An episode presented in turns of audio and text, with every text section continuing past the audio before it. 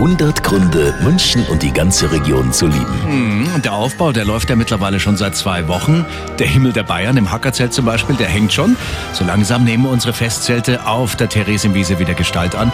Und der Peter Inselkammer, er ist der Sprecher der Wiesenwirte, der freut sich schon drauf. Ja, das ist immer wie jedes Mal äh, ein Brickeln sozusagen. Wenn man feststellt, jetzt geht's wieder los auf der Wiesen und man freut sich da schon ein bisschen vor, also langsam und es steigert sich halt von Woche zu Woche.